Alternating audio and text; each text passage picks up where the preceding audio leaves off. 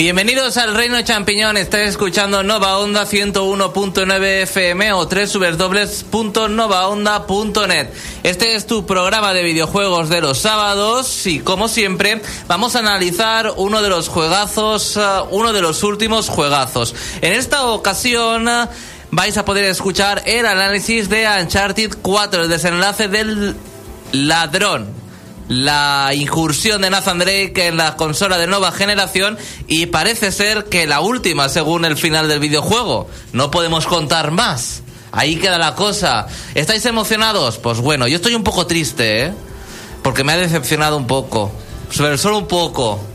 Bueno, en fin, después lo analizaremos. También eh, vamos a repasar las últimas noticias y nuestro compañero Pablo nos trae un nuevo Museo de los Errores. Vamos a pasar un rato divertido con un juego que es un truño. Como un puño y una canela en rama de las buenas. puño y una canela en rama de las buenas. Aquí hoy, este sábado, se encuentra José Carlos al otro lado del cristal. Hola, ¿qué tal, José Carlos? Hola, muy buenas tardes. Pablo. Hola, ¿qué tal? David. Hola, buenas tardes. Alex. Hola a todos. Están ya, si quieres eh, comentar todo lo que pasa en el programa, puedes llamarnos al 967-221103, 967-221103 o entrar al reino.net y allí también puedes ver, por ejemplo, los últimos análisis. Jorge ha publicado recientemente Dark Souls 3 después de jugarlo con profundidad, porque aquí no jugamos eh, de correprisas, aquí va la cosa, se cocina a fuego lento para llevarte el mejor análisis. Han escrito ya, eh, Alex, porque la gente podéis comentar si queréis y demás en el foro. Pues en el chat tenemos de momento a Jorge y Luis Almarlito. Y en el foro sí que tenemos algún comentario, como el de Jorge, que dice análisis de, de Last of Us 2. Qué interesante. Bueno, pues podría ser porque gráficamente se parece incluso a la remasterización. A la remasterización en, PS, en PS4. sí. Vaya. Es que Y- yo creo que es el mismo motor de... A lo mejor no... Vamos a ver. El de Uncharted 4 supongo que se ha evolucionado, pero es- parece que, se- que sea un motor evolucionado del que utilizaron en The Last of Us. Y Luis el Marlito, pues dice que aunque está estudiando fuerte para los exámenes, sacará un momento para escuchar el programa, por supuesto. Ánimo con los exámenes. Y dice, ¿tendremos hoy el primer videojuego de esta generación en obtener un 10? La respuesta es sí, siempre y cuando lo analice Xavi. Vale la pena recordarle a Xavi que solo tres videoanálisis en la web han llegado a un 10. Aquí tenemos al erudito del reino.net. El centro de datos. Eh, Super Mario Galaxy, Super Smash Bros. Brawl y Killzone 2. Killzone 2. ¿Qué te Sí, lo sé. Creo que se me fue un poco la mano. Y en Mafro Brawl también me... ¿Estás orgulloso de ese 10, Xavi? No. Y de Pero, eh, Brawl estáis orgullosos pero a- también. a- aparte de la decepción que me he llevado con Ancha, vamos a ver, decepción, vamos a ser, a, a- a ser sinceros. Yo soy un fanboy, no he visto ningún tráiler, nada. Yo me, me- he metido el juego en la consola y he jugado. Y un 10 podría llevárselo, evidentemente, a pesar de esa pequeña decepción, porque no, es un gran juego. Pero lo tendréis que tendréis que escuchar el análisis y verlo para saber todos los argumentos. ¿Para llevarse esos 10 o para llevarse un 0?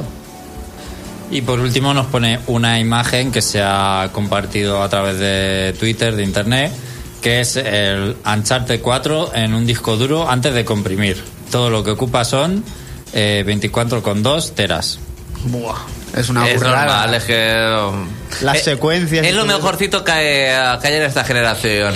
Incluso del eh, nuevo Tomb Raider, etcétera, etcétera, etcétera. Eh, nadie le hace sombra a Uncharted 4. Hay que dejarlo claro.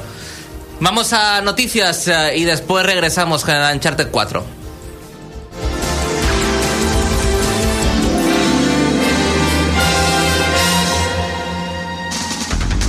Entérate de todo lo que se puede en el mundo de los videojuegos. El Reino Champiñón te pone al día. Noticias.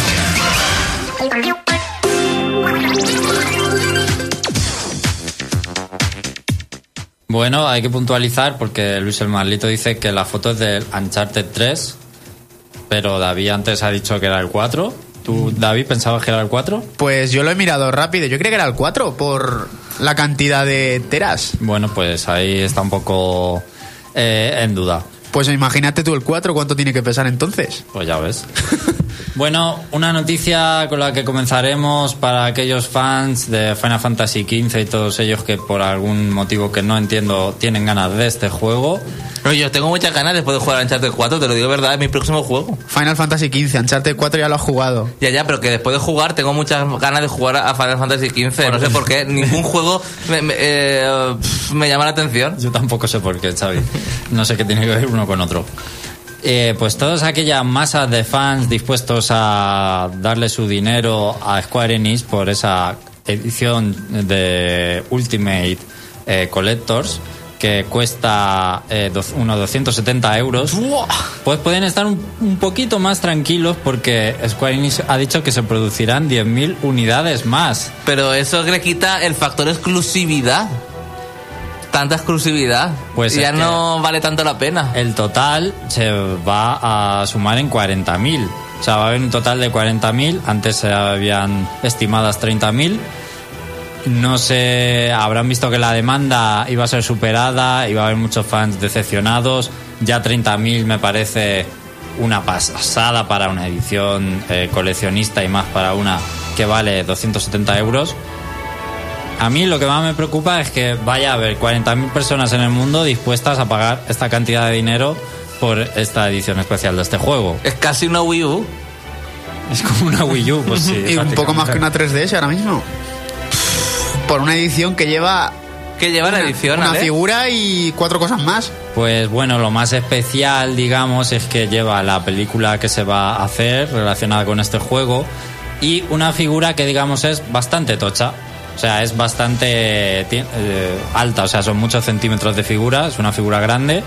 Aparte, bueno, de contenido adicional para el juego y estas cositas, pero sin duda los mayores atractivos pues viene siendo la figura y la película. Las Steelbooks también que lleva para las carcasas y además que Mm. la figura la desarrolla PlayArts, que no son unos cualquiera, o sea que yo creo que el precio está totalmente justificado, pero yo no me gastaría tal cantidad por una edición de ningún juego. Alex, ¿tú te la comprarías?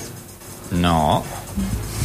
Lo más gracioso ¿Por es qué el, me iba a comprar esto? es el sistema de reservas que se ha puesto en América que va por turnos. O sea que, por ejemplo, si Xavi la tiene reservada y no la quiere, va pasando y va rulando entre todos. Y, en- Pero está bien. y, en Espa- y aquí en Europa, en territorio europeo, va a ser el que primero la pille para él. Básicamente, es lo que ha dicho Square Enix. Como siempre. Y la, la página web de Square Enix va a caer en. a la- creo que es el día 23 a las 11. sa- sabemos ya que tendrá multi el juego, ¿por qué no? Porque si. eh, supongo que será la, misma edición coleccionista para todo el mundo. No lo sé, supongo que no. En Europa, digo. En Europa sí, seguro. Y por eso tendrá multi. Claro, seguramente. ¿Tiene voces en el castellano confirmadas? No, que yo sepa, no. Creo que eran inglés y japonés.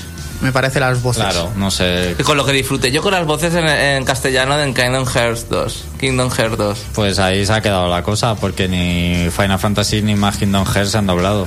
Ya lo sé, es una pena, totalmente. Más emotivo. Bueno, pues aquí los fans de Square Enix no sé si se les va de las manos el tema, la verdad. Y vamos con Capcom, de Square Enix a Capcom. Vale, No sé si decir de mal en peor, la verdad. De Málaga a Malagón. Bueno, pues eh, por enésima vez eh, hay un rumor de Resident Evil eh, 7. En esta ocasión, eh, sí, una consultora de videojuegos tiene muy claro que va a ser presentado en el E3 por eh, Capcom.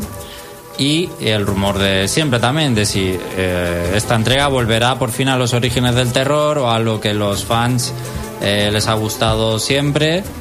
O, o el, bueno, el Es que- terror más clásico. Es que el Resident Evil 6, a mí la, eh, va por, eh, cada personaje tiene como una jugabilidad y eh, la de Leon estaba bastante bien, porque era así en plan más terror, eh, más, eh, más clásico, en plan eh, um, Resident Evil... eh, ¿Cuatro a lo mejor? O... 4, no, 4 tampoco. El de DS que salió para 3DS, ¿cómo se llamaba? ¿El Revelation? El Revelations y demás.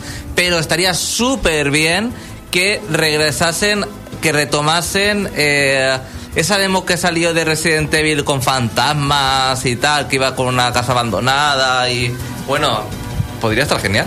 Sí, pero yo creo Pero yo quiero zombies. está más que claro que en el 20 aniversario de la saga de Resident Evil, si no sale Resident Evil 7 sería un gran error, pero hay gente y mucha más gente que espera antes el remake de Resident Evil 2 que Resident Evil 7. Y eso Inclu- está clarísimo. Incluso si Resident Evil 2 y Resident Evil 3 pasan la misma noche, el Resident Evil 7 podría ser también en Raccoon City. Estaría súper bien. En fin. Claro, con armas bioquímicas. Y el y. Code Verónica a mí me encantó para Dreamcast, hay que decirlo. Fue el último gran juego realmente de Resident Evil. Sí, porque luego ya vinieron los Outbreak que flojearon muchísimo. No, y el 5, bueno, el 5 para mí me gustó, pero no, ya no era lo mismo. Pero de presentarse, ¿dónde creéis que se presentaría? Yo creo que la conferencia que más papeletas Hombre, tiene E3. sería de Sony, quizá, o la de Sony o la de Microsoft, pero la de Microsoft es que tiene pinta de que va a ser también bastante floja este año. La Xbox está medio muerta. No lo sé, así conseguiría algo como el Tomb Raider, sería un poco... Una exclusiva temporal. Eh, Play 4 también se ha llevado algunas exclusividades junto con el PC, como Street Fighter V, así que tampoco sería destacable. Si es que ya son muy claros los rumores de que Resident Evil va a salir. Primero los resultados financieros de Capcom que decían una gran ofensiva de la saga Resident Evil con un título sin anunciar ahora esta consultora. Es que si este título no se ha confirmado aún, raro es. ¿Tú crees que todavía tiene la saga eh, futuro, Xavi? No. Ya está A mí la, conmigo, la, la saga murió con el 5 ya. Ah, no, perdón, el 5. El 5 ya fue la muerte definitiva. Y me gustó, me gustó, pero es que yo quiero Raccoon City. Quiero Raccoon City. Yo creo que se pueden contar muchas historias en Raccoon City. Titular, quiero Raccoon City. Lo que pasa es que, claro, los personajes principales ya están muy definidos. Está Leon, está Rebecca, está... Ada Wong, Eh, sí. ya está muy definido, entonces eh, incorporar nuevos personajes eh, entiendo que sea complicado. Pero yo lo que pienso es que aparte de estar muy definidos, también están muy quemados y muy pasados de vuelta. Ya tanto Chris como León ya han protagonizado los suficientes videojuegos. Yo creo que sería el momento de un personaje nuevo. Es que eso es muy complicado en Resident Evil con tanta avalancha de fans. Es muy complicado. Es, es como si... eh, yo no sigo Pokémon, pero Ash aún sigue saliendo. No. Claro. Desde ¿Sí o no? 15 años no sale. En el anime, claro. En el anime es como si de, de repente ponen a otro personaje. Porque la saga Pokémon se va al garete. Creo yo, no lo sé, ¿eh? O en el Yokai este Watch es como si ya no es... En, la- en el capítulo 15 ya no es el niño. Pues es que era así. No. Bueno, y tras estos pensamientos de Xavi, cambiamos a Nintendo y Xavi, si hicieran una película de Zelda con actores reales, No iría. ¿a quién te gustaría de actor para Link? Actor para Link. The Rock. No, el Hoffman. el- oh, ¿Sabes quién quisiera, no? Me lo estoy imaginando. ¿Lo puedes decir? ¿Quién? Es que no me acuerdo el- cómo se llama el actor. ¿Cómo se llama el actor? A mí me gustaría- Yo- El de Anatomía de Grey, evidentemente. A mí me gustaría. Denny. El Denny, claro, Denny de, Anatomía de Grey. eh, siempre ese. Yo De- siempre quiero ese en todos los papeles. Es el, es el nuevo actor que sale en el último capítulo de The Walking Dead para los que veáis esta serie. Actor de, de Link, Eddie Redmayne, sin duda.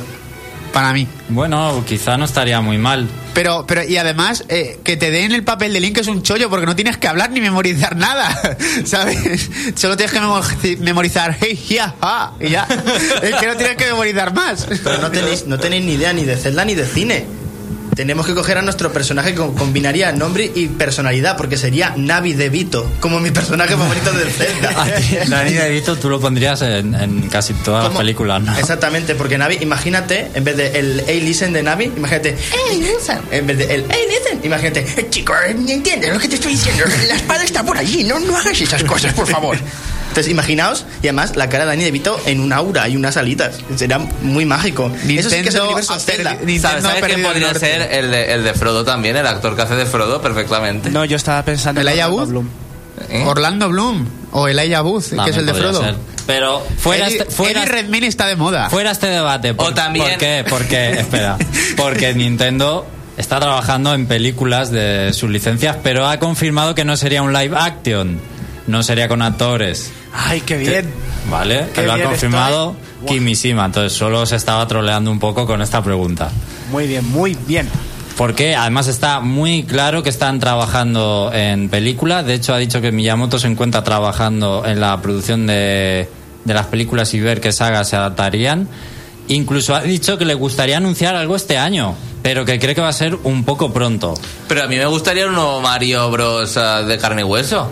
A mí la película me gustó.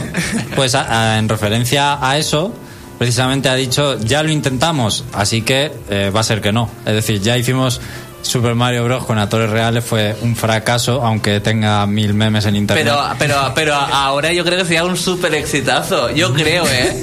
Porque la- los pequeños que jugaban al Mario ya han crecido y todas esas cosas le molan. Esas fricadas. Pues lo que han dicho es que se fijarían en el caso de Pokémon, que lo que hace es sacar películas, pero son de animación. Pero no, tampoco mueven masas. Las películas de Pokémon.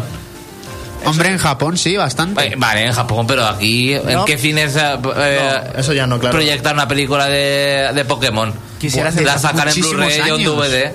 En la primera, lo mejor que sacaron, que recuerdo, la se- y la segunda, pero después de ahí. La tercera ya fue un poco bajón y a la cuarta ni siquiera se estrenó en cine, que yo recuerde, salió en VHS directa. Pero que quiero decir que está bajando lo que es la el presupuesto de las películas de Pokémon también en Japón, o sea que los ingresos en Japón también están bajando, se está perdiendo el interés en los largometrajes de Pokémon. Pero llevan como 15 películas. o- Por ahí, sí. Es que eso es lo que te iba a decir, es que las películas las están usando en promoción para los juegos o para eventos que hacen. Entonces, por ejemplo, esto de que sale ahora una película en la que juntan a dos o tres legendarios que ya han salido de antes, es en plan porque no han tenido película, pero siempre luego están a tiempo de... En Japón, si pagas 8 euros por la entrada, por ejemplo, los, los yenes que valga la entrada y te regalamos un vale para tener a un Pokémon brillante con ataques exclusivos Claro. o hacer cosas, pero solo con factor promo. Luego al final todas las películas de Pokémon te las digo porque eh, aquí este caballero se las tiene que tragar todas para verlas y decir de todo.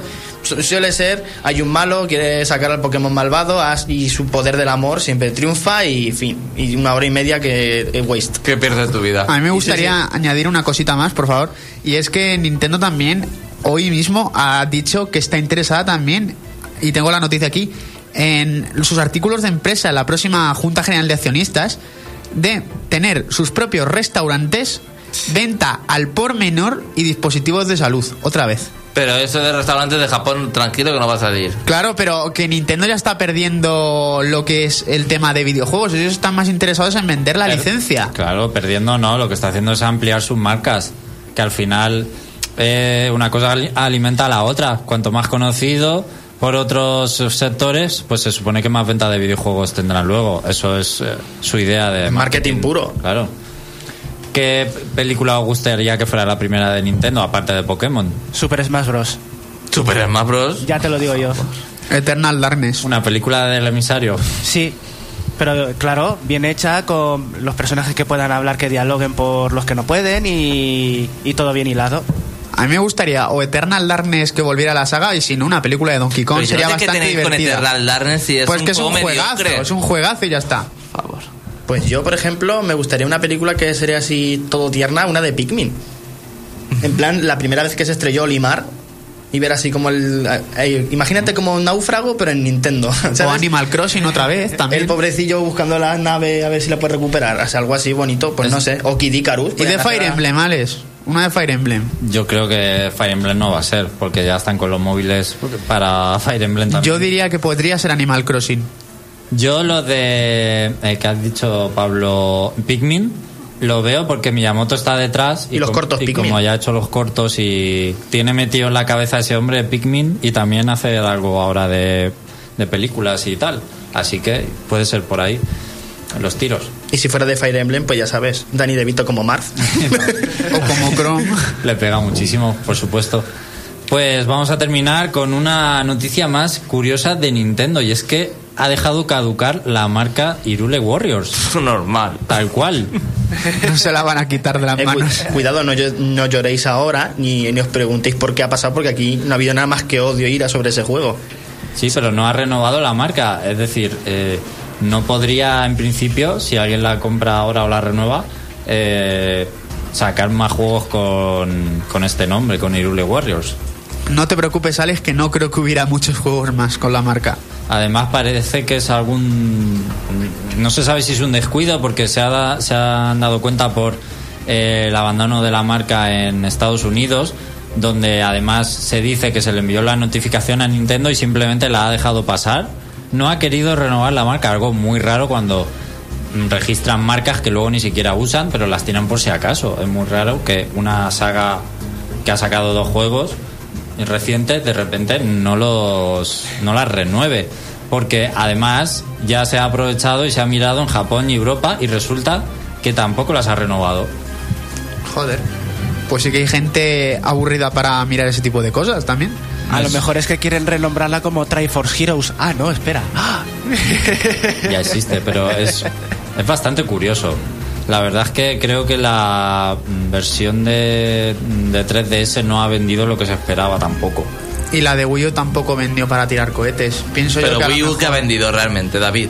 Hombre, pero estamos hablando de ventas y por qué no la ha renovado, no por qué no ha vendido Wii U. Bueno, no, no tenemos más tiempo que vamos a escuchar porque claro, el análisis de la Uncharted 4 eh, hay que, um, que escucharlo. ¿Cuánto tiempo me das, Xavi? Nada, tres minutos. ¿Tres minutos? Para poder acceder al ordenador al análisis. ¿Y si te digo que tengo preparada una canción de un minuto con 13 para que puedas explayarte? Me parece muy bien. Perfecto. Pues entonces, preparados todos, poneos de pie que vamos a hacer poses yo-yo Por cierto. con el opening de Diamond is Unbreakable. Por cierto, Por cierto. Jorge, si nos está escuchando, por favor, sube el podcast a YouTube de la semana pasada. Gracias. Eh, um, vale. Bueno, pues voy a volver a hacer la introducción porque me había quedado muy bien, la había ensayado delante del espejo. Es que soy, es que, es que soy, es que, es que soy, es que, soy- es que siempre los trope, los trope estas cosas. Sí, eh, eres, eres muy oportuno, Xavi. Tienes Water parties. Sí. Bueno, pues vuelvo a repetirlo. Poneos de pie todos eh, ahora mismo en vuestra habitación. Ensayad vuestras poses de yoyo que vamos a escuchar el opening de Diamond. Diamond is Unbreakable.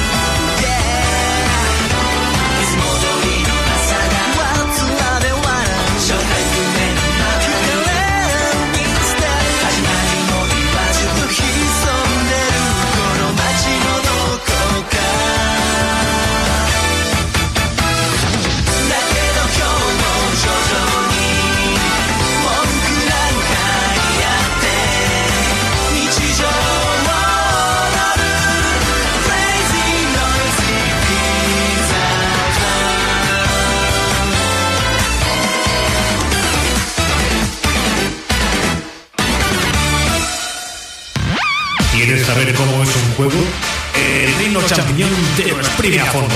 Escucha nuestro punto de vista. Análisis.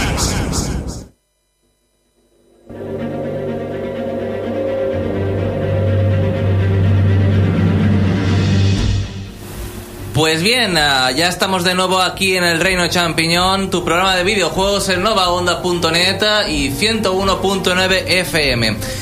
Ha llegado el momento de hablar de Uncharted 4, la última baza, la baza más fuerte de Sony en su PlayStation 4. La gente que me conoce sabe que tenía un hype impresionante con el juego porque no había visto ningún tráiler, ninguna imagen. Bueno, con el rabillo de- del ojo a lo mejor un- alguna imagen, pero tampoco me ha interesado demasiado porque es mi saga favorita.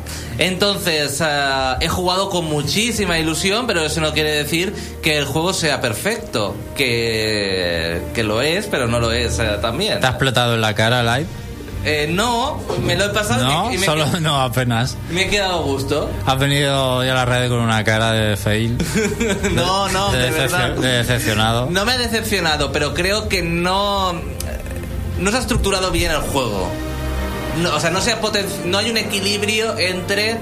Más adelante lo diré. No hay un equilibrio entre acción, exploración y plataformas. Mm, ahora lo desvelaré, pero es que, claro, pierde toda la gracia al final. Estás triste porque no le puedes dar un 10. Sí, estoy un poco triste porque no le puedo dar un 10, pero ni un 9 y medio tampoco. Oh. ahí lo dejo, ahí lo dejo. No sé si iré descendiendo poco a poco. Decepción en los GOTY 2016. No, no, no, no, es una propuesta para Gotti para el reino, ¿eh? es, va a ser una de mis propuestas. Bueno, Nathan Drake, como he dicho, eh, vuelve a PlayStation 4 y el comienzo ya me ha explotado la cara. Porque no es lo que me esperaba. Estaba delante del televisor y digo, ¿esto es verdad lo que estoy viendo? O sea, mm, no me ha llamado nada, no te llama nada la atención el inicio del juego. Estás en la pantalla y ni siquiera gráficamente. Estás, de verdad. Está Nathan Drake navega acompañado de una persona, no voy a desvelar quién, hacia una isla y los enemigos con otras lanchas pues le pisan los talones. Y bueno, al final pues la, su barca se rompe, él va al mar, tal, y se queda ahí la cosa. Es uh, un avance de lo que podrás... Es como la mitad del juego, esto, eh, cuando ocurre eh, todo esto. Pero es que mm, no llama nada la atención para decir, ¡jo, qué guay! Porque yo recuerdo en Uncharted 1, en Uncharted 1, bueno, tampoco es que fuese espectacular, pero el inicio es, eh, te da un poco el pie de Sir Fran- Francis Drake, eh, que si eh, tenía más herederos o no, se encuentra su diario en el, en el mar, en el segundo pues es más espectacular, estás, te despiertas en un tren en medio de una montaña nevada y el tren está ahí colgando en el vacío y tienes que subir hacia arriba para salvarte, en el tercero entras a un bar lleno de matones y hay una pelea ahí con ellos, yo qué sé, que es más espectacular, no en una lancha. Huyendo de uno que no es nada frenético, o sea, o a mí no me ha transmitido ese frenetismo. Pero no os preocupéis porque, claro, después de eso la cosa mejora. eso es la pero dicen que las primeras las primeras impresiones es lo que cuenta. Y a mí es que me transmitió eso, me transmitió una mierda total. Entonces es así. es así, no. Y soy muy fan de la saga. Pero bueno, la historia mejora, ¿eh? Y eh, se, da- la eh, se dan las dosis necesarias para que te quedes prendado de la aventura y la sigas hasta el final, de verdad. Os doy la palabra, que la historia a mí me ha gustado muchísimo. Uncharted 4, mm, no sé si lo sabíais, pero ya os lo cuento, cierra la saga. No deja ningún cabo suelto. Por lo menos de, ah, del protagonista. Del resto, pues podrían haber spin-off o como ocurrió en Vita, mm, también se podrían hacer aventuras ah, que le han sucedido a Nathan Drake y demás hasta llegar a Uncharted 4, el desenlace del, del ladrón, no sé por qué siempre digo del dragón, en fin y desvela uno de los mejores secretos guardados por los desarrolladores Naughty Dog. ¿Por qué Nathan Drake decidió buscar tesoros? Y es muy... eh, está, está- es una pieza clave y eh, yo creo que esencial para entender los cuatro juegos y la actitud de Drake. eh, O sea, me ha gustado este, este detalle. En el tercero ya vimos eh, a Nathan Drake un poco de adolescente, como conoció a Víctor Sully y demás, pero es que en este va un poco más atrás incluso. Y conoces aspectos de Nathan Drake como que está, eh, vivía en un orfanato. Y solo os contaremos que tiene un hermano, que se llama Sam. Y también dejó una cosa que me gustaría la gente picar. Realmente no se llama Drake de apellido. Solo dejo eso. Ay. ¿Y crees que la historia estaba ya... es que se desvelan tantas cosas. Est- ¿Crees que la historia estaba ya montada, planeada para cuatro juegos? ¿O sabes lo que te quiero decir? Yo creo que el principio y el final. ¿O lo han alargado? No, no, ¿O alargado. se nota que estaba que te- iba a tener ya esa estructura de cuatro entregas para yo contar creo, todo? yo creo que a partir del tercero. Porque en el tercero ya se desvela cómo eh, Nathan Drake conoce a Víctor. Y aquí se desvela que tiene un hermano y, y se desvela por... O sea, va- vamos a recapitular. En el tercero se conoce, eh, conoce a su amigo Víctor Sully y eh, sabe más o menos las intenciones ¿no? de Nathan Drake cuando era joven. Pero es que en este se retrocede aún más y se sabe por qué eh, se convierte en una cazarrecompensas. ¿Sabes? Yo creo que en el primero y en el segundo no lo tenían muy bien eh, atado, pero en el tercero y en el cuarto ya es como todo un todo compacto. Y además que hacen referencia al primer juego y al segundo. Eso digo que da la sensación de que estaba como todo ya pensado que iba a ser así hasta a partir del tercero, yo creo. ¿Sí? Hmm. Bueno, y a partir del. No, yo- incluso yo creo que del primero ahora lo que lo digo porque realmente está la misma. Están, son los mismos protagonistas. y co- por el desenlace, la relación que hay entre ellos. Es que no quiero decir muchas cosas para no spoilear y a la gente que quiera jugar a- al juego, pero bueno, sí, realmente podríamos decir que están todos, ah, todos conectados. Y además, mm, están conectados porque también está Elena. Que Elena es la, la protagonista femenina de que aparece en el primero. No sé si recordáis que es una periodista que que le paga la expedición a Nathan Drake para ir a buscar eh, el diario de Sir, eh, eh, Sir Francis y demás y aparece en todas las entregas si no me equivoco. Y en esta cuarta pues tiene el mayor protagonismo. ¿Y a ti que la historia es lo que más te gusta de un juego? ¿Te, ha gustado? ¿Te ha- me ha gustado lo que pasa es que a lo mejor hubiesen podido poner muchos más datos hay un, hay muchos tramos donde no te cuentan nada relevante y eso a mí me, fastidia un poco porque yo la historia ya sabéis que le doy mucha importancia Pero está muy bien, está muy bien. Aparte de todas las relaciones que hay, la, la trama de las relaciones entre los personajes y demás, está la trama de un tesoro también. Y como ya sabéis, siempre hace referencia a cosas reales. Como porque Francis Drake sí que existía, por ejemplo, eh, la ciudad de Zambala, en el segundo, en el tercero, no, eh, la, Atlántica, la Atlántida de las Arenas, que hace referencia siempre a mitos y, Sí. y está súper bien, por eso el juego, está súper bien. Bueno, el desenlace de dragón podríamos... Del dragón. Ay, del ladrón. no sé por qué digo dragón. Podríamos enumerar momentos súper emocionantes. Ya sabéis que en la clase de líos que se mete Drake y cómo resuelve todos esos entuertos, siempre sale airoso. Pero tengo la sensación de que este Uncharted 4 no hay ningún momento súper épico. Bueno, hay momentos épicos, pero no hay un momento épico que supere al resto. Y para ser un cierre de la saga, a lo mejor, David me estaba comentando antes, eh, yo es que no jugaba la demo, por ejemplo, y eh, de un momento en el desierto de Madagascar... Era, era la demo técnica que se mostró en el E3. Ah, sí. bueno, en el E3 eh, en- va- iba por el desierto y un con el jeep, porque, bueno, después lo comentaré, pero los aceleros son más amplios y coges vehículos, eh, un jeep y una lancha. Y eh, mm, se rompe como un puente y el coche se va hacia una ladera y queda Sí. colgando de, de Del- una cuerda Del puente, sí. de, de una cuerda. Y entonces ahí tienes tú que hacer que el coche llegue hasta arriba. Claro, imagínate que tú estás en vertical.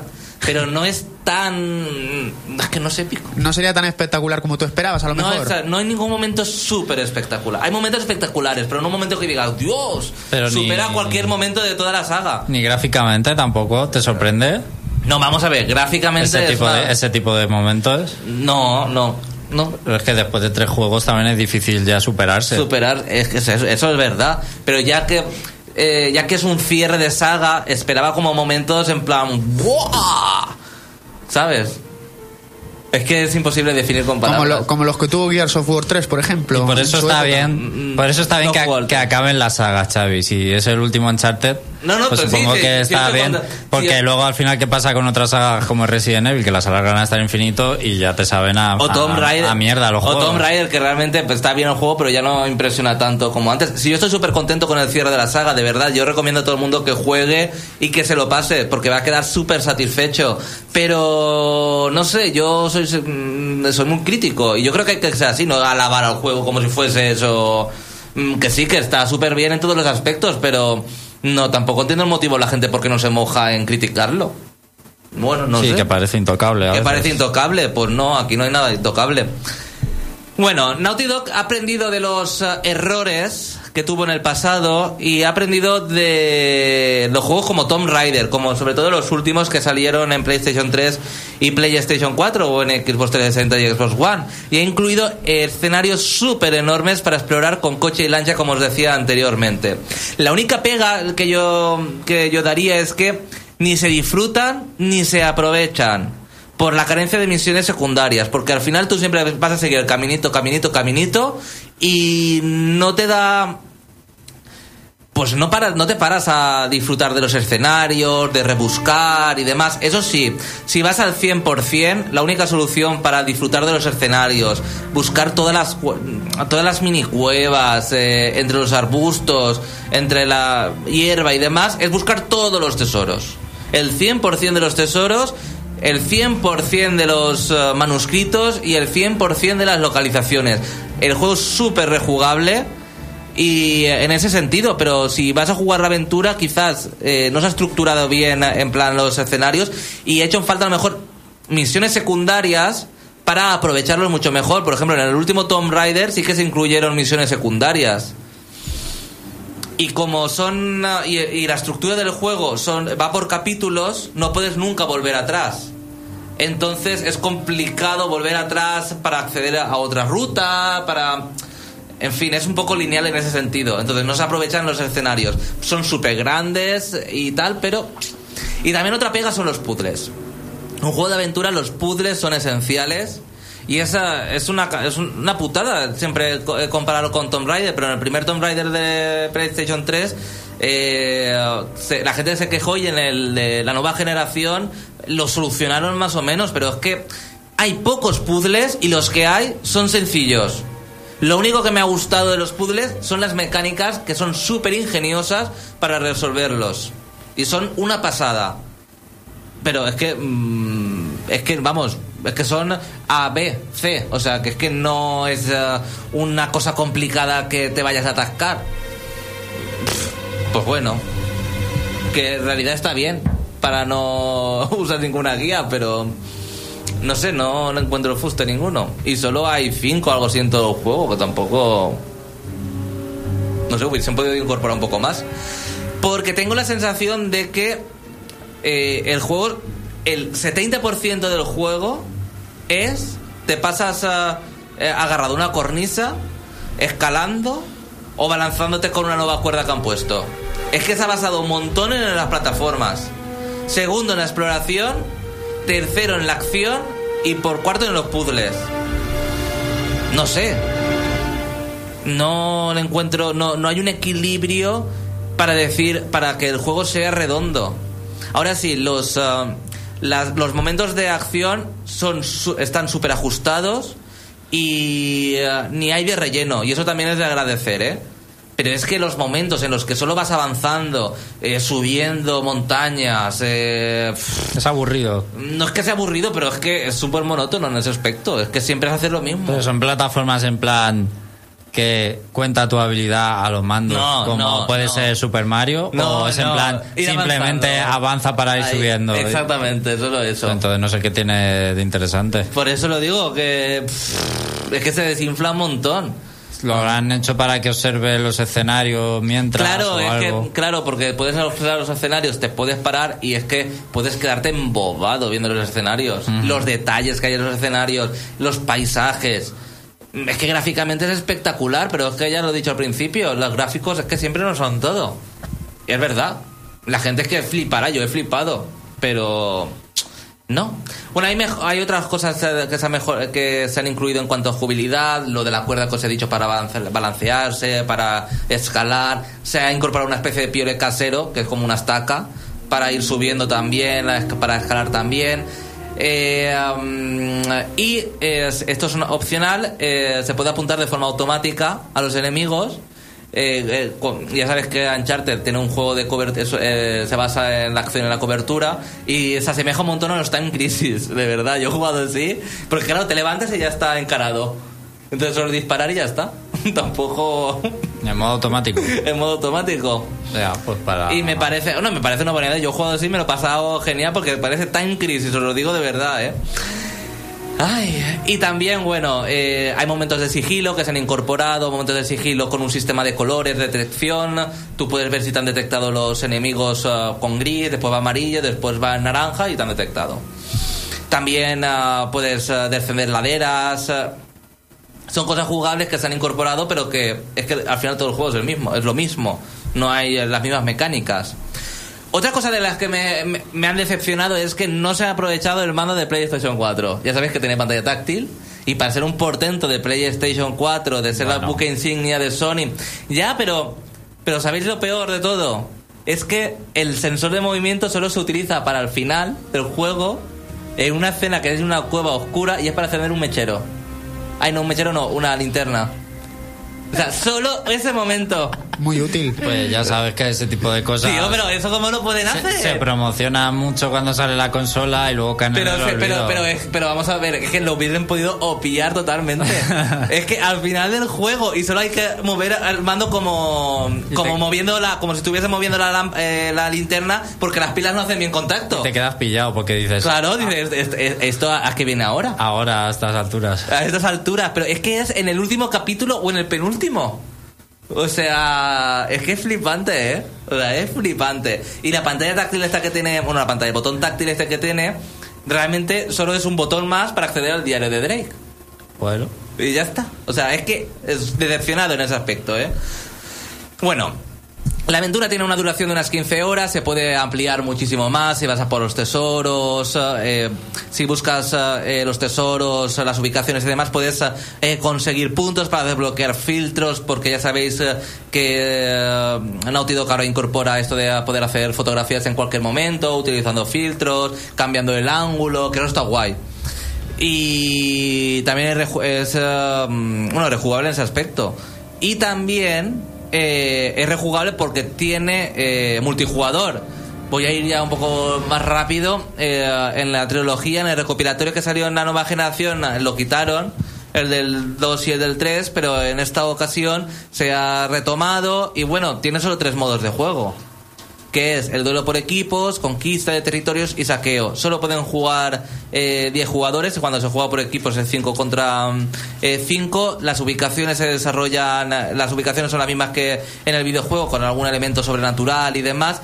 Eh, se parece muchísimo a los anteriores eh, modos, eh, a los anteriores eh, modos multijugador competitivos de Naughty Dog, por ejemplo, del, de Last of Us o de los Uncharted, y no se han innovado demasiado en los jugadores, no, no se ha innovado en cuanto a opciones que hayamos visto en otros juegos, son muy parecidas, se pueden desbloquear nuevas armas, etcétera, etcétera, etcétera. Hay diferentes personajes para escoger con diferentes habilidades, bueno. Y ya para ir finalizando, Uncharted 4, lo he dicho al principio, es súper espectacular. Hemos, si flipamos con el Tomb Raider de nueva generación, en esta entrega supera todo lo visto, no le hace sombra a ningún juego. Se han diseñado niveles increíbles, con todo lujo de detalles, te puedes quedar súper embobado, embobado, tanto en los interiores como en los exteriores, las luces, las explosiones, el agua, pero hemos detectado, o sea, se han ceñido en que el pelo de Drake esté súper bien, o de cualquier personaje, y se han olvidado, por ejemplo, de cuidar las sombras. Están todas, la mayoría con eh, sierra, o sea, que no están perfiladas ni nada. Al principio del juego, a lo mejor eso ya lo, han lo que voy a decir ya lo han corregido con algún parche, porque ya desde que tengo juego dos o tres parches ya he instalado. Eh, hemos detectado microparones y eh, hay texturas que tardan en cargar. Están súper difuminadas, incluso fondos, incluso fondos de paisaje difuminados. Y te quedas, hola. En fin, que es así. bueno, y ya para ir finalizando, la banda sonora súper espectacular. eh, se han reciclado en melodías de anteriores entregas. Los actores de doblaje en castellano son los mismos. Yo he jugado con subtítulos y he detectado alguna falta ortográfica, faltaba algún acento. Y las anotaciones de Drake que hace en su diario, que son, que son frases, están en, en inglés. Y no lo entiendo. No lo entiendo, la verdad. Es una cosa que no, no llego a entender. Y la nota, si la queréis saber, tendrás que ver el videoanálisis, pero si no es un 10 ni un 9 y medio, será un 9, será un 8 y medio, será un 8. ¿Cómo creéis que he puesto el, juego? ¿Bien? ¿Mal? ¿Regular? Bueno, en fin, Luis el Maldito decía en el chat, ahora escucharemos a Xavi alabar todo hasta el final del programa, pero yo creo que no. Te has equivocado, Luis el Maldito. No he, he alabado poco al juego, ¿eh? Pero muy poco. ¿Qué os ha parecido? Lo has criticado mucho. Sí, ¿verdad? Parece que hasta sea una mierda de juego. ¿Sí? ¿Crees que me he pasado? Pero a lo No. mejor es porque me he quitado, me he quitado la, la venda como fanboy. Que yo creo que es lo que se debe hacer cuando juegas un juego que te gusta mucho. Que a ver, cuando es una entrega. A ver, supongo que se- realmente es continuista respecto a los otros. Claro, es espectacular, ¿eh? Yo no, eso no, no se puede quitar, ¿eh? sabes lo que ya hay, pues es, eh, también es normal que te centres en los aspectos nuevos o que han empeorado o si han mejorado algo. Al final, ¿qué vas a contar? Es un Uncharted igual que los otros. Claro.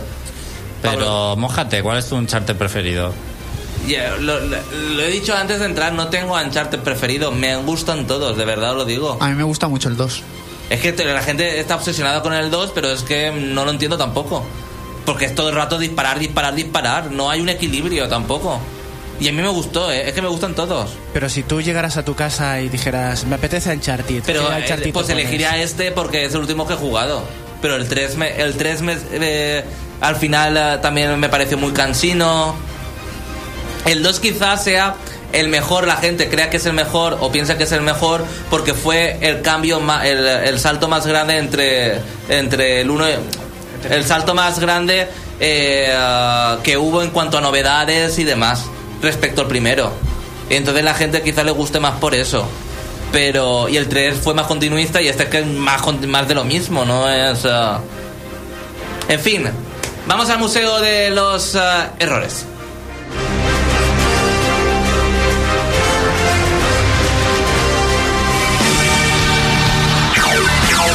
Pasen, pasen idea en el Museo de los Errores del Reino Champiñón. Quizás no puedan volver a conciliar el sueño.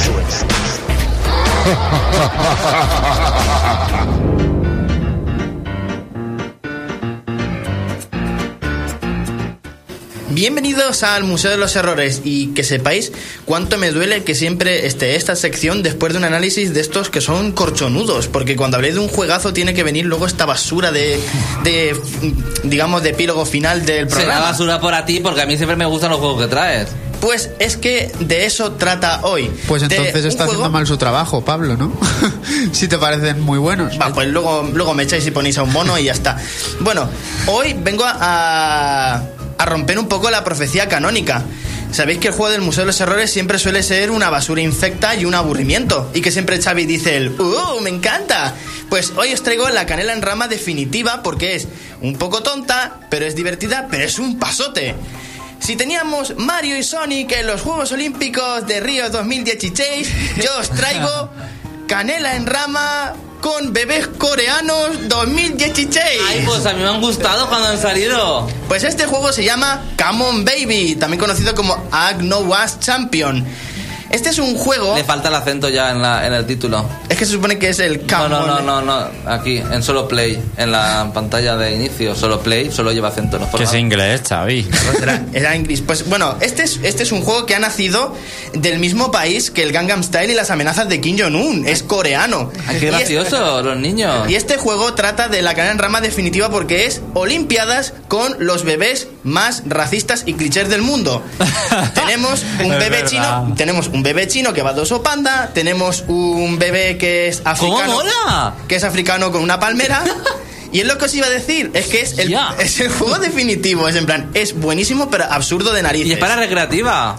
Pues Lo pondré en la recreativa que me estoy haciendo. es recreativa en PlayStation 2, pero espérate, este juego ha avanzado tantísimo que incluso está para iOS. O sea, quien no quiera divertirse con bebés coreanos multirraciales es porque no quiere. ¿Pero están los móviles actuales? Eh, en teoría sí. Yo, Oh. yo solo he investigado hasta PlayStation 2 y bueno, pues en realidad el juego es la simpleza de sí mismo, que es ese típico juego de Olimpiadas. Encima solo tiene tres o cuatro botones de acción y de de correr y tal son como un track and field, pero ya os digo con bebés. Es que yo solo puedo hacer estas cosas. Si lo, si lo veis así un poco en serio, pues bueno, ya habéis visto la cantidad de bebés que hay. Pero lo que más gracia me hace es que hay muchos bebés de distintos países, pero luego hay un bebé canónico que se llama Duki. Es en plan, no puede ser un bebé de algo, cogete una nacionalidad cualquiera. y es súper macabro. Claro, ahora está el segundo nivel. Bueno, el primer nivel era los 100 metros lisos, pero ahora en Corea se lo pasan muy bien poniéndole pesas a bebés y ahogándolos en el agua. Entonces, el bebé que pueda sobrevivir eh, no solo demuestra también un poco lo Su que es la, defini- la definición dar- de Darwin, sino que, que nos, lo pasa- nos lo pasamos bien. Solo el más fuerte sobrevive, el que pueda salir del agua y el otro se ahoga. Exactamente, y bueno, pues va a, a toques, o sea, digamos que con medidores de fuerza y tal, pero vamos, en el vídeo este, el, el que más sufre es el bebé chino. Claro, también tampoco pasa nada porque en China hay mucha gente. si somos un poco macabros, pero las cosas macabras también nos divierten en esta sección, ¿verdad? No pasa nada porque luego los bebés tienen su flotador y no pasa nada, no pasa nada. Que luego aquí viene la gente y se nos pone de los nervios. Bueno, pues es que hay un montón de pruebas, pero es que em, avanzando un poco en el juego es cuando nos vamos a reír de verdad. Aparte de que algunas pruebas se repiten y tal, llegamos a una de las que es de, la, de mis favoritas, Pero bueno, la siguiente que tenemos es un típico juego de peleas. Es el típico de te doy un toque tú a mí, me quitas vida y se acabó. Pero bueno, que sin más, que es que lo sabía yo que si le traigo a Xavi estas cosas, además te iba a molar un montón, ¿Yo qué Xavi. jugaría? Es que además tiene música arcade de esa de tipo Sega de Noventer. O sea, es que es así, es así el juego. Y es con un pre-render que da un poquito de grimilla también. Es que somos muy. Oye, son, pero muy mola. son muy bebés caucho. Son level caucho. Vamos a ver, todo en el Museo de los Errores no puede ser perfección si no estaría analizado. Claro.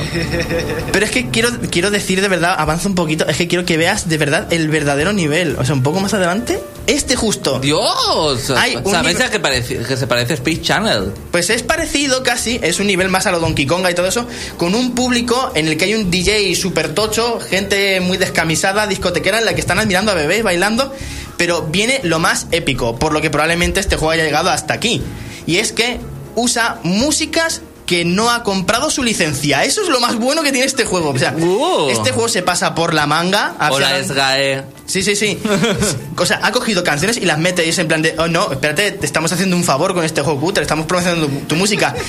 Pero adivinad por qué es tan épico este juego. Tiene mucha música de bacala total, pero es que incluye una canción de Chimo Bayo. ¿Qué Es que lo mejor. ¿La de. Ecstasy o cuál? ¿Qué Los- eh, no sé canciones, pero es con un chunda chunda, pero soy el ¡Uja! O sea, es que es de Chimo Bayo y encima es canónico. Está, de- está 100% confirmado que es Chimo Bayo esa canción. ¿En un juego coreano o chino? Sí, sí, sí, no, coreano, 100% coreano. Coreano. Luego otra vez, si te- teníamos miedo antes de que le pasaran agua a los bebés, ahora tenemos nuestra prueba de, lan- de lanzamiento de, de pesa, pero ¿sabes qué hacemos? Cogemos un rinoceronte, les tiramos del ojete hasta que se hace como una salchicha y ¡pum! El que más lejos lo tire gana. Y ya está. Porque podemos. Y porque un bebé puede, puede porque un bebé puede hacerlo, ¿eh? Ningún rinoceronte resultó herido en el videojuego, ¿no? Sí, no, No, yo creo porque que cuando, sí. cae, cuando cae eh, está súper alegre. No, claro, está el, el rinoceronte. Eh, no, no ha pasado nada. O sea, ¿Cuánta- si hacemos esto es porque se puede hacer. ¿Cuántas reglas de derechos humanos y animales rompe este juego? Muchísimas, porque la siguiente prueba es la mejor. Una es el típico juego de los bebés del salta-salta con la comba, pero es canela en rama, porque esta comba es eléctrica, es un puto rayo eléctrico Pero para bebés. bueno, no puede así- ser una comba normal. No, no, no, Se a tiene ver. que electrocutar. Es que así es como aprenden los niños a malas. ¿A que, a que ya, ¿Has visto cómo el chino ya no ha fallado otra vez? Mira, ya está saltando las torres. Tiene un claro mensaje. Se lo sabe, ya lo sabe. Ahora el morenito está, Está penando, ¿verdad? está pelando. Pues ese es este juego trata de unas olimpiadas sobre bebés, maltrato infantil y animal. Es así de espectacular el juego. Una joya. Luego también tenemos la clásica escena de remos, pero oh, primer malo tenemos un jamaicano. O sea, entre los dos bebés hay un jamaicano que se está que le está repartiendo leñas a bebés. O sea, ¿Ese que- no es seleccionable? no, no, no, ese está da- para dar por saco. Ese es mayor, ese es mayor. Sí, ese tiene ya, se nota, si son bebés, este tiene por lo menos 5 años ya, está muy mal criado. Pero los bebés también le pueden dar, ¿sabes? Se dan remazos. No, claro, se, se lían a tortazos y el que llegue hasta la meta. Y con público, lo mejor es que hay público que está ahí vitoreando la, la violencia esta. ¡Vamos, vamos, bebé chino! ¡Me ha apostado 1.500 euros! ¡No! ¿Cómo has podido perder? Y luego más adelante quiero que veamos todas las pruebas un poco por encima, no vaya a ser que nos perdamos algo. Pues tiene un montón. Claro que, buah, que sí tiene. Luego hay una, otra vez, más maltrato infantil. Ponemos a un bebé en un helicóptero en el que hay una plataforma y un mono está dando por culo para que el bebé se caiga. Además, el mono es- está hecho un, un artista. Porque es que viene nada más que eso, a dar por saco. Ah, pues se ha caído el mono. Claro, porque hay que aguantar un poco el tiempo, pero son ya mini pruebas súper rápidas y es el, el típico arcade. Volvemos, o sea, creo que la canción esta de Chimo Bayo sale como 17 veces. Yo creo que Chimo Bayo es el malo de este juego. Ah, luego también hay este minijuego que es súper raro. Este sí que es raro de narices. Es uno de, de que es como pulpos y te los tienes que quitar de la cabeza así haciendo como un montón de chorradas, dando las direcciones y de ¿Cómo todo. se llamaba el juego para que la gente se lo descargue, Pablo? Come on, baby. Come on, baby. Luego otro de correr, es que se repiten, la misma monotonía se repite en la que caen bolas sobre bebés. Si, en la cuestión del juego es divertirte sobre hacerle daño a estas criaturas. Pero es que hay una, pero es que hay un nivel y el, el verdadero malo cae en la enrama ya aparece por aquí. Este es el nivel, este es el nivel. ¿Qué es, qué es? A los bebés les dejan montar en un jeep, échalo para atrás, que lo tenemos que ver entero. tenemos, un- sí, un bebé dirigiendo un jeep y luego, por lo que sea, un gorila gigante está huyendo de estos niños y le ponen rocas, eh, accidenta la carrera para que el bebé no llegue. Pero lo más guay es que el mono, adivinad cómo se llama, es épico el nombre. Donkey Kong. Nombre. Ah. Hay que ponerle un nombre mucho más molón. ¿Cómo pensáis vosotros? Ah, bueno, le empieza a tirar huevos al mono así también. Es que este juego a Peta le iba a encantar. Mira cómo se llama el mono. Uka Fuka. Uka Fuka. Uka Fuka, motherfucker. Aca, faca. es el auténtico mono vacilón con su increíble po. ¿Sabes? Es así. Luego, otra cosa. Los bebés son render, pero vamos, el gorila tiene un 3D destruido. O sea, está hecho polvo el hombre. Eso es en plan, hola, soy un juego arcade y esto me duele verlo. Y es así, es así el juego. Es que nos quedamos atónitos, pero es que el juego es así. Pero probablemente Xavi lo jugaría porque sé, lo he traído especialmente para él. Yo lo jugaría. Te he traído un juego que lo cumple todo. Hombre, tienes iOS, tú puedes descargártelo cuando quieras. Es una auténtica maravilla de estas audiovisuales del Museo de los Errores. Y adivinad cómo acaba el juego. ¿Cómo acaba? Porque tendremos que darle un broche final. Pues está eh, todos los, todas las pruebas, todo lo que hay que hacer, ¿vale? Y entonces empieza a poner en plan, you are the champion. Y abajo empiezan a salir mensajes aleatorios. En plan, como que eres el mejor bebé del mundo, que, bueno, ponen un montón de, pero además chorradas aleatorias cada vez. Entre ellas empieza a decir como de... ¿Cómo era? La de que eres el mejor bebé, que tu país es el mejor y no sé qué. Es en plan, entonces imagínate, claro, eso en Corea. Te coges al bebé chino y, y yo supongo que Kim Jong-un empezó por esto. Dijo, a mí un bebé chino no me puede ganar. y empezó así. Y obviamente, pues termina el juego eh, con un final feliz, porque vamos a ver, mucho sufrimiento, mucho bebé, mucha acción, mucha ucafuca. Ucafuca puede que vuelva por aquí. ¿Queréis- ¿Vosotros querréis que Ucafuca, Misterio y toda esta gente viviera mil aventuras, verdad? Hombre, claro, un amigo más. Crossover definitivo. Es que Ukafuka es el primer y único villano, porque es villano, pero que no hace en realidad daño, solo bebés quien agreden a este pobre mono. Así que Ukafuka, bienvenido al Museo de los Errores. Obviamente, como siempre, Come on Baby es un truño. ¡Como un puño! Bueno, la gente ya sabéis que podéis eh, chatear, acceder a reino.net para ver videoanálisis. Eh, la gente se ha quedado flipada con eh, Come On Baby, el juego del Museo de los Errones. Jorge dice, los chinos nos comen. Midnight eh, suena juego para sádicos ABBA. sí, es un poco sádico. Eh, um, y bueno, Jorge también dice que odio tanto los Uncharted que, me la saga, que es mi saga favorita. Puede ser, yo soy yo un chico de extremos. Es así, Jorge, conóceme más. Bueno, muchas gracias, Jorge, Luis el Marlito, Win Night, que estaban en el foro. También a todos los que nos estáis escuchando en 101.9 FM y en novaonda.net. La semana que viene hay puente y no estaremos aquí, pero volveremos dentro de dos semanas con más información, con más análisis, con más risas, aquí en el Reino Champiñón, en Nova Onda. Nos vemos en el foro, en el reino, reino, reino, reino.net.